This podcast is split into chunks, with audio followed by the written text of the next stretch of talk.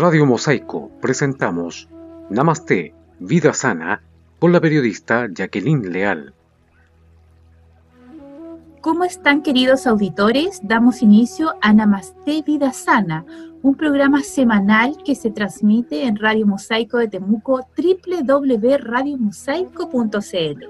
En esta ocasión tenemos de invitada a una destacada profesional que se desempeña en la Municipalidad de Temuco, de profesión psicóloga, Lorena Araneda, con quien conversaremos sobre el tema atención psicológica del trauma. Bienvenida Lorena, un agrado tenerte nuevamente en los micrófonos de Radio Mosaico de Temuco. Gracias Jacqueline. Lorena, entrando en materia, ¿cómo podemos definir el trauma? Claro, partir por la conceptualización, ¿cierto? Porque uno escucha mucho, ¿ah? De hecho, uno en la vida como que siempre habla de, oh, me traumé, oh, me traumó, no, es que la niñita quedó media traumada. Pero ¿qué es realmente? Uno como que tiende a, a usar o mal usar conceptos de repente que son complejos, ¿ya? El trauma en sí mismo, la definición que nosotros hacemos es de un evento que es estresante, pero que no es cualquier estrés, sino que es un evento altamente estresante que ocurre, ¿ya?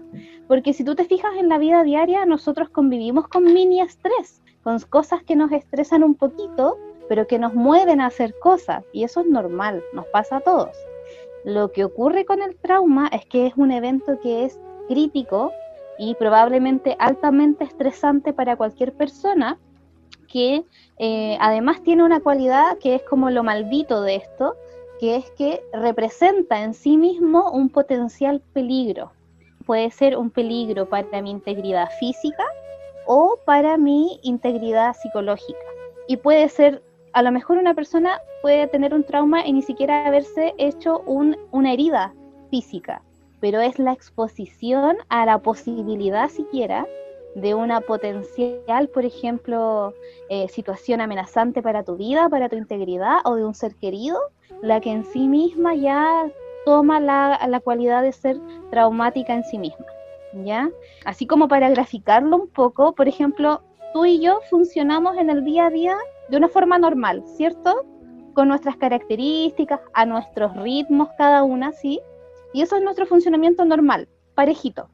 Viene un incidente crítico y de repente ese como funcionamiento se desorganiza un poco. No sé cómo responder a esto que está pasando. Y lo que viene luego es volver a adaptarme, requiere un esfuerzo de adaptación para volver a organizarme y funcionar con esta normalidad relativa de una misma. ¿ya? Es, eso es como a grandes rasgos la definición del trauma. Eh, es un evento, un evento eh, altamente estresante que viene un poco a cambiar mi forma de verme a mí y al mundo también. Lorena, ¿algún ejemplo puede ser un caso de una persona que se haya visto involucrada en un accidente de tránsito, luego de haber sufrido este hecho que es traumático, eh, ya le cuesta subirse un vehículo? Sí, de, de hecho es muy común eso, ya es muy, muy común bueno, yo sé que en, un momento más vamos a hablar como de lo que es postraumático, ¿cierto? Y yo sé que eso lo tienes dentro de tus preguntitas. Pero eso que tú mencionas es un claro ejemplo postraumático en muchas ocasiones y, traumático en sí mismo cuando recién ocurre el evento. Aquí el tiempo es un factor importante. El tiempo desde que ocurre el evento traumático y cómo yo voy eh, progresando o cambiando con él y mi reacción. El que tú señalas en particular es, es tal cual, va como anillo al dedo. Eh, se genera esta reacción como de, de asociar el estímulo, ¿cierto? Yo me accidenté en un auto, entonces ahora todo lo que se parezca a un vehículo me genera esta sensación de peligro. Y yo tomo además una conducta para protegerme que es de evitación. Lorena, entonces el estrés postraumático es lo que viene después claro, puede que no le ocurra a todas las personas, de hecho lo más común estadísticamente es que no le pase a todas. ¿Ya? Lo normal, ponte tú, ya imaginemos, Dios no quiera, pero imaginemos que mañana a alguien, no sé, a mí me pasa algo, ¿ya? Muy traumático, muy terrible. Lo normal es que dentro de dos a tres días yo tenga cierta sintomatología que más adelante les voy como a detallar y que eso es normal, es normal porque me pasó algo horrible, ¿ya? Lo que empieza ya después a, llamar la atención es, por ejemplo, las primeras cuatro semanas desde el evento, eh, se llama trastorno de estrés agudo cuando yo sigo con eso por cuatro semanas. Y, y, eso es lo esperable, ya uno lo puede entender, eso está descrito en los manuales de trastornos mentales y psiquiátricos, eso es así, pero lo que viene después, después de un mes, que no le pasa a toda la gente, incluso le puede venir años después, eso ya es postraumático. ¿Me entiendes? Eso está como en el tiempo estudiado, lo que es como entre comillas normal, lo que puede pasar el primer mes y ya si esto se alarga y se vuelve crónico en el tiempo, ahí toma la categoría de postraumático. Ah, ok. ¿Y estos hechos pueden generar secuelas psiquiátricas en una persona? Sí, sí, la verdad es que sí. Mira, no quiero asustar a nadie, porque de hecho mucha gente es muy resiliente. La mayoría de la población ni siquiera tiene que ir al psicólogo después de algo traumático, ni al psiquiatra. La mayoría de las personas tiene la fortaleza suficiente para hacerle frente a las situaciones de la vida y resolverlas sola, sin verse muy mal herido, ¿ya? Pero hay un grupo de la población que no, que va a necesitar apoyo, apoyo profesional, familiar y de todo tipo, incluso medicamentoso. Y es en ese grupo de la población en el que pueden quedar secuelas, ¿ya? Como por ejemplo un estrés postraumático, ¿ya? O que se gatille o que se, ¿cómo decirlo?, se descompense quizás también como secuela alguna situación de salud mental previa, y eso también es muy común, lo vemos mucho. Todo lo que es postraumático se le llama también, antiguamente le llamaban neurosis de guerra. No sé si lo habías escuchado alguna vez.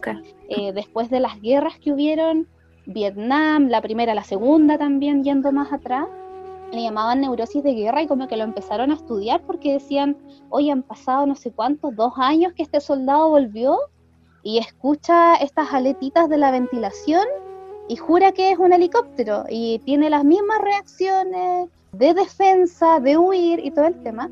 Claro, ahí tienes una secuela postraumática tremenda, que es como de película, uno siempre se acostumbra a ver esto después en, la televisión, ¿no? Pero es real, eso, eso puede pasar, ¿ya? Y de distinto tipo, no solo postraumático, sino que a veces estos eventos estresantes generan ciertas descompensaciones de otros temas de salud mental. Por eso es mm. importante preocuparse de la salud mental. ¿ya? Sí, sí, yo encuentro que es necesario, si una persona vive un hecho traumático, siempre pedir ayuda, porque si no registra actualmente o en el momento alguna reacción, esto puede desarrollarse a futuro. Entonces igual es peligroso, ¿no es cierto? Y sumamente, sumamente peligroso. Y además que estos son temas justamente de línea ansiosa. Y, lo malo de la línea ansiosa y, depresiva, porque en general lo que se ha visto es que después de un evento de trauma, si alguien no lo resolvió dentro del primer mes y le sigue persiguiendo la sintomatología más adelante, la, sintomatología que se queda instalada es o depresiva o ansiosa o ambas. Y, y, es desagradable, no, no, y además es algo que no te afecta solo a ti, sino que repercute en tu sistema familiar también. Claro. Lorena, ¿y, cómo podemos señalar cuál, sería una secuela psiquiátrica que se genere, que se desarrolle en una persona? Bueno, el más evidente es el trastorno de estrés postraumático. Ese es el más evidente. Ah, sí, ¿ya? Esa sería una secuela psiquiátrica. Sí, ya, porque eso va a requerir tratamiento psiquiátrico, va, a requerir tratamiento psicológico también, ¿ya? Eh, todo, todo un aparataje ahí para poder eh, afrontarlo. Otra, por ejemplo, pudiese ser que se generara algún trastorno de ansiedad, de la línea de ansiedad, que la persona no tenía. Ejemplo, agorafobia, la evitación a lugares, espacios abiertos, la gente que no sale de sus casas. ¿ya? Ahí tienes otra secuela que viene de un evento traumático. Eh, mira, sin ir más lejos, los abusos sexuales, violaciones, muchas veces, pero no todas, ya eso, eso es como mito, pero en muchas ocasiones se asocia a disfunciones en el área sexual, por ejemplo, que quizás no es psiquiátrico, pero igual es psicológico. ¿Te fijas? Igual requiere todo un aparataje médico, psicológico, eh, eh, profesionales del área ginecostétrica, pélvica, salud pélvica incluso. Es todo un, un aparataje que se tiene que movilizar depende mucho la secuela de obviamente de que, insisto, no le pasa a todo el mundo, pero depende mucho de las características de la persona, de sus predisposiciones también y de la forma o de el tipo de trauma que se haya vivido. Exacto. Lorena, a continuación vamos a realizar un alto musical y continuamos con la entrevista.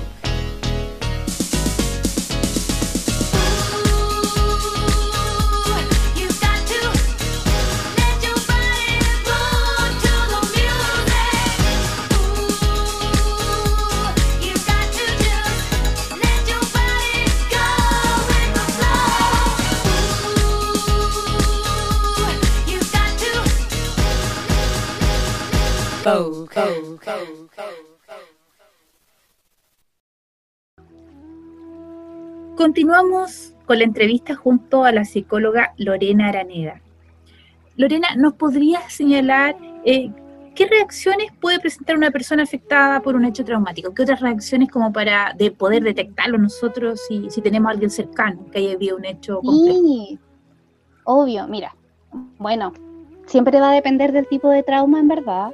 Eh, hay algunos que como ha estado muy en la palestra, por ejemplo, el abuso sexual que hemos podido ver muy televisado últimamente en los medios de comunicación, ese tipo de casos. Y la violencia eh, Sabemos la violencia si también puede ser un tipo de, trauma, sobre todo si es sostenido en el tiempo, ¿ya? Dependiendo de, de, qué tipo de ataques o de agresiones hayan ahí. Pero, por ejemplo, los de tipo sexual tienen la característica de que las víctimas no suelen hablar eh, y, los de, violencia intrafamiliar también, no, no es algo que van a ir y van a contar al tiro. Y cuesta que hagan la denuncia por todo lo que ya tú y yo sabemos como ciudadanas, que, que es muy difícil, la gente no confía mucho en la institución ni en el manejo, entonces todo va a depender del tipo de trauma, porque es muy distinto que a mí me pase algo en esa esfera eh, de mi intimidad a que yo choque y es público. ¿Te fijas? Entonces, eso es como lo primero que hay que tener ojo, pero en verdad cualquier eh, cambio de comportamiento en un amigo, en un ser querido, que uno diga, esto no es normal en ti, eh, uno ahí puede empezar como a parar las antenas y como a ver qué puede hacer. En general, eh, está igual como súper descrito como qué tipo de síntomas suelen haber, ¿ya? Cuando uno sufre un evento estresante. El principal es la hiperactivación que le llamamos nosotros, ¿ya? Eh, que tiene que ver con estar alerta. Es como que tu sistema nervioso quedó así, arriba, alto, quedó atento y quedó atento por una razón, que es la preservación, ¿ya? No, no es porque sí, eh, eso tiene un, un, fin biológico también, de, auto, de autopreservación. Entonces ahí tienes uno, que ese es físico, y ahí tú puedes tener una persona muy atenta, muy saltona, con insomnio, con dificultades para dormir, con taquicardia. Eh, ¿Te fijas? Eso es corporal y eso es estar hiperactivado, ¿ya? Hay otros también, eh, por ejemplo, más emocionales como la disociación emocional, donde uno puede ver ahí que las personas están como en cámara lenta. Eh, sobre todo los accidentes, los primeros días uno los ve así están como, como que tú te das cuenta que no están en el mismo tiempo, espacio que uno porque están como lentos, ¿ya? Y eso también tiene un fin, que es que lo que yo viví supera a lo mejor tanto mi capacidad de afrontarlo, que estoy viendo como la vida en lento. Y me disocio, me alejo un poquito, ¿ya? La otra que suele pasar, sobre todo ya más avanzado el tiempo, es la reexperimentación, que suele ser muy mental como de acordarme mucho, de darle mucha vuelta al tema, incluso de pensamientos intrusivos que vienen de la nada y me acuerdo, ¿ya? Es como bien desagradable. Y lo que suele venir también es la evitación, como cuarto componente. Conductas que uno sabe que son de evitación, o sea, tú ves que tu amiga no se quiere subir al auto, o tú ves que tu amiga ya ahora no sale sola porque le pasó algo, entonces uno tiene que ir a buscarla, a dejarla, uh, es un tema. La evitación. Yo siento que esos cuatro te hablan también de cuando alguien está cambiado, cuando uno ve un estado de ánimo más negativo, como más desanimado, como una poca esperanza, uno ahí tiene que empezar como parar las antenas y ver, hoy ¿le pasó algo? Amigo, ¿te pasó algo? ¿Te, ¿Te, sientes mal? Porque esas son como las alertas. Lorena, ¿tú como profesional has atendido personas con este tipo de casos? ¿Es muy complejo la recuperación? Mira, los caminos de la vida me han llevado a atender muchos de estos casos. ¿ya? Eh, en algún minuto yo trabajé con Mutual eh, y en Mutual teníamos que atender a personas que venían con accidentes laborales graves, personas que habían visto fallecer a sus colegas, por ejemplo. Eran casos así, así como tal cual como te lo estoy diciendo. También como yo trabajaba en violencia intrafamiliar, lamentablemente hay mucho de violencia intrafamiliar que es sexual. Y también me ha tocado ver ese tipo de situaciones. Y bueno, en la práctica más eh, particular también me ha tocado víctimas de accidentes de tránsito, bastantes la verdad. Y es, y es así, eh, en general, la progresión es súper eh, común, con algunas distinciones como las que te mencionaba. Pero yo, desde mi percepción, y por eso trabajo en lo que trabajo, sí es posible generar una mejora. ¿Ya? yo de partida no podría trabajar con personas que sufren si no creo que pueden cambiar o pueden mejorar. Y yo lo he visto también. Pero esto requiere mucho respeto por el tiempo y los procesos personales de ese individuo. Porque, claro, uno a veces dice, oye ya, pero cambia de chip. O, oye ya, pero si esto es fuerza de voluntad, ¿no? Es como el típico comentario de, gente que no, no lo ha pasado tan mal, parece. Y no es tan así, pues cuando uno trabaja con, con, personas que han estado bajo este tipo de estrés o este tipo de situaciones, que marcan un antes y un después en tu historia, eh, en cómo ves al mundo, en cómo te ves a ti mismo, eh, no es tan fácil, pero tampoco es imposible, ¿ya? La, la gente, si no es resiliente por sí misma, tiene un potencial de crecimiento postraumático. Eso igual está estudiado, ¿ya? Y hay varias características ahí que, ayudan, pero se puede. Yo, he visto que con harto esfuerzo, sí, no te voy a mentir, a veces son tratamientos largos, ¿ya? Y por lo general también son con médico y con, como, no solamente psicológico. Ok. ¿La pandemia que estamos viviendo actualmente puede generar un trauma a las personas? Sí, lamentablemente sí. Bueno, que me parece que la primera vez que me entrevistaste hablamos de esto, del COVID, y, y, ahí te contaba un poco, pero sí, así como, como para resumir, porque esto de la pandemia ha tenido un efecto psicosocial tremendo en la gente, desde lo económico a lo laboral, a lo cotidiano, doméstico, familiar. Em, pero sí, de hecho, los estudios que se han hecho ahora, y así como en tiempo real, en China, porque en China la pandemia partió antes, antes que en este continente. Y mm, los colegas allá han estudiado que son el personal sanitario los que más afectados están en términos de salud mental. Y en, y en general han replicado los estudios en el globo y se han dado cuenta de que es el personal sanitario el que está más sujeto a un trauma o a que se descompense algún tema de salud mental, se gatille otro posterior a esta pandemia. Y de todas maneras, o sea, y yo creo que no solo el personal sanitario, porque se ha visto igual que son las mujeres y las cuidadoras, que suelen ser mujeres, sea de adultos mayores o de niños, quienes sufren más estrés por la multiplicidad de roles. O sea, yo no es que solo cuida al niño, yo hago todo aquí, en el trabajo también, es un tema, ¿ya? Eh, y son esas dos poblaciones las más afectadas. Y de todas maneras que sí, o sea, por eso mismo muchos gobiernos, incluso el nuestro, han implementado programas de salud mental durante la pandemia que la estamos viviendo todavía, porque la idea es intervenir antes de que se genere la descompensación o antes de que el, daño psicológico aumente. Así que eso ha sido bueno, ¿ya? Uno ahí puede tener sus opiniones y críticas personales, claro que sí, pero en general eso se ha hecho como política pública en varias partes porque eh, no ha sido menor el efecto desde tus lucas, desde no saber qué va a pasar mañana y, todos los fenómenos asociados. Sí, es cierto. La incertidumbre, principalmente qué va a pasar, qué va a ocurrir, continuará o no la pandemia, qué va a pasar en el tema laboral, ¿no? Es una serie de factores que complejos. Sí, estresantes total.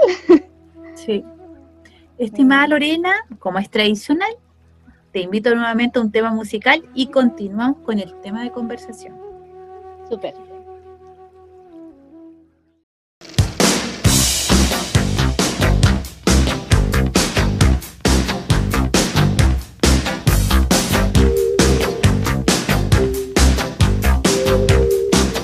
Yeah, he's still after me.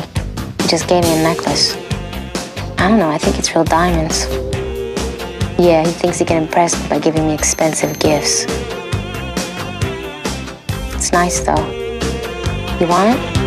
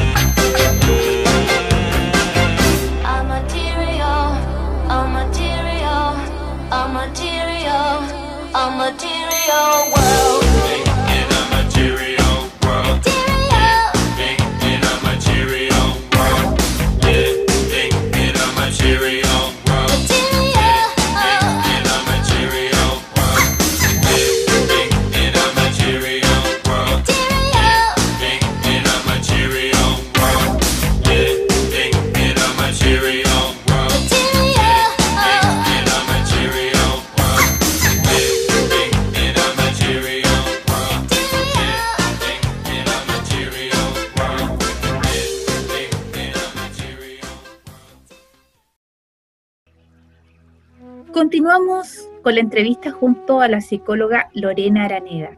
Lorena, ¿podemos, ¿cómo podemos ayudar a una persona que está manifestando una situación de crisis producto de un trauma? Bueno, tenemos dos, dos situaciones. Por ejemplo, una donde acabamos de estar en contacto con una persona que le pasó algo recién. Y tenemos otra opción que es que nos damos cuenta de que estamos y conocemos a una persona que anteriormente le pasó algo. ¿Se entiende? Tienes como estas dos, posibilidades. En el primer ejemplo, eh, cuando estamos con alguien que le acaba de pasar un evento traumático o de crisis, por lo general nos vamos a encontrar con una persona que está muy agitada y muy eh, desorientada en ocasiones. Em, y ahí lo que se suele hacer evidentemente eh, por la profesión uno está súper entrenado en hacer intervenciones en crisis que se le llaman, pero lo que uno como ser humano puede hacer no es tan alejado del sentido común. Por lo general es brindar primero un espacio seguro, poder tener a esa persona en un lugar físicamente seguro para que pueda empezar a calmarse. Y lo que siempre se sugiere también es permitir que cuente lo que quiera contar, nunca ahogar a una persona en detalles, ¿ya? Esto te lo digo en el sentido de cualquier ciudadano, ¿cierto? Distinto es el enfoque que le va a dar un psicólogo, un detective, un policía, ¿ya? Pero eso es como lo básico cuando a alguien recién le ocurre algo, ¿ya? Eh, brindar ayuda. Necesitas que llame a alguien, necesitas que te pase mi teléfono, tienes a alguien a quien llamar, alguien que trabaje por aquí, que te pueda venir a ver, es, es eso, es básicamente como brindar el espacio de tranquilidad, de que siquiera pueda exteriorizar lo que le está pasando y de poder brindar ayuda como en qué te ayudo ahora, te voy a dejar alguna parte, llamo a alguien, te llevo al hospital, te acompaño a hacer una denuncia a la policía, es eso, ¿ya? Y ya como alguien, por ejemplo, que convive con una persona que le acaba de ocurrir algo, es dar espacio y monitorear a la vez. ¿Ya? ¿Con qué me refiero con esto? Suena como contradictorio, pero tiene que ver con no ahogar en preguntas a la persona.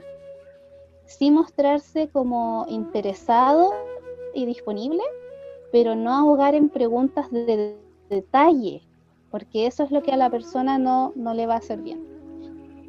Lorena, donde tú mencionaste eso, la idea es no volver a revictimizar a la persona, al afectado. Exacto, ya que... De hecho, ese, ese concepto es tal cual, la, bueno, hay varios, pero está la victimización secundaria, que suele ocurrir mucho con las instituciones.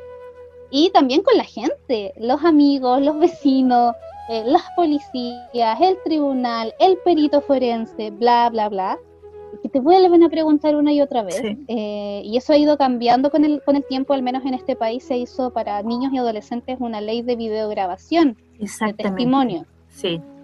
Sí, y ya eso es súper bien porque se va a empezar a implementar, creo que de aquí a un año, si es que no, mm. algo, así.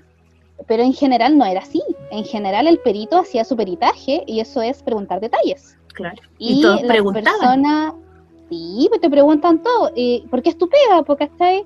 Y el del servicio médico legal también, y la persona de urgencias también, el que te toma la declaración también, después en el Ministerio Público te la vuelven a tomar, y así. Y luego en el tribunal, si es que hay un juicio, vuelve a aparecer tu declaración. Es estresante en sí mismo y eso es revictimizar a una persona una y otra vez. ¿ya? Por eso siempre lo que uno no tiene que hacer es eso, ¿ya? Es no ahogar a la persona en, en preguntas, sino que en que lo que quiera contar es suficiente. Eso es como el foco. Y de hecho te quería hacer, el, porque la segunda posibilidad también es que tú te enteres hoy de que a alguna persona cercana le pasó algo cinco años atrás o, o hace un año y no le había contado a nadie. Y ahí es distinto porque quizás no la vas a ver tan agitada o tan desorientada, ¿cierto? A lo mejor solo la vas a ver conflictuada y con, con aspectos de su vida no tan felices. Pero ahí tú también puedes hacer algo como amiga, como, como polola, como lo que sea uno igual ahí puede como mostrarse abierto a apoyar, buscar información, darle opciones. Oye, mira, existe esta fundación, por ejemplo, como la Fundación para la Confianza, que es para personas que han vivido abusos, por ejemplo. Oye, mira, está, no sé, la línea libre de no sé qué. O mira, me conseguí el dato de un profesional que trabaja con estos temas. pero nunca ahogar ni obligar a que se haga un tratamiento o amenazar con que ya es que si tú no le cuentas a no sé quién, yo le voy a contar. No, uno ahí siempre tiene que ser como más respetuoso, como lo que te decía, de los procesos personales. Exacto, no, tienes mucha razón. Finalmente, Lorena, la pregunta que ya es tradicional en este programa, ¿dónde está tu consulta? Me imagino que estás atendiendo vía online, algún correo electrónico, teléfono, ¿qué información nos puedes entregar? Sí, mira, yo el día de hoy no estoy atendiendo presencial, no sé cuándo voy a volver a la oficina realmente, por el COVID, evidentemente, ¿ya? Y por los rebrotes y todo eso. Pero eh, si bien hoy día estoy con la agenda cerrada para nuevos consultantes, igual me pueden preguntar por recomendaciones, por ejemplo. Si es que ah, necesitan igual algún colega, yo feliz de darle el dato, ¿ya? Mira, mi teléfono me pueden siempre escribir incluso por WhatsApp, yo no tengo drama con eso, el más 569-998-18875. Por ahí me pillan, por ahí yo veo la agenda y todo el tema. Y también tengo un Instagram que lo ocupo bastante, que es el psico-lorena Araneda. ¿Ya? Ahí como para la gente más digital, más la gente que ocupa Instagram, ahí estoy también. ¿Ya? Así que si bien hoy día no estoy con cupos de atención, si alguien me pide datos, yo le voy a dar los colegas que siempre recomiendo, ningún problema. Muchas gracias. Y bueno, llegó el momento de despedirnos. Muchas gracias, Lorena, por aceptar nuestra invitación y explicarnos sobre el tema de la atención psicológica del trauma, precisamente en estos momentos de pandemia donde todos hemos vivido momentos de estrés, angustia e incertidumbre, pero el mensaje es a salir adelante, principalmente a cuidarnos y cuidar a nuestra familia. Muchas gracias, Lorena. Gracias a ti, Jacqueline. Y a nuestros auditores eh, los invitamos para la próxima semana en Namaste Vida Sana. Por su sintonía, muchas gracias. Namaste y hasta la próxima semana.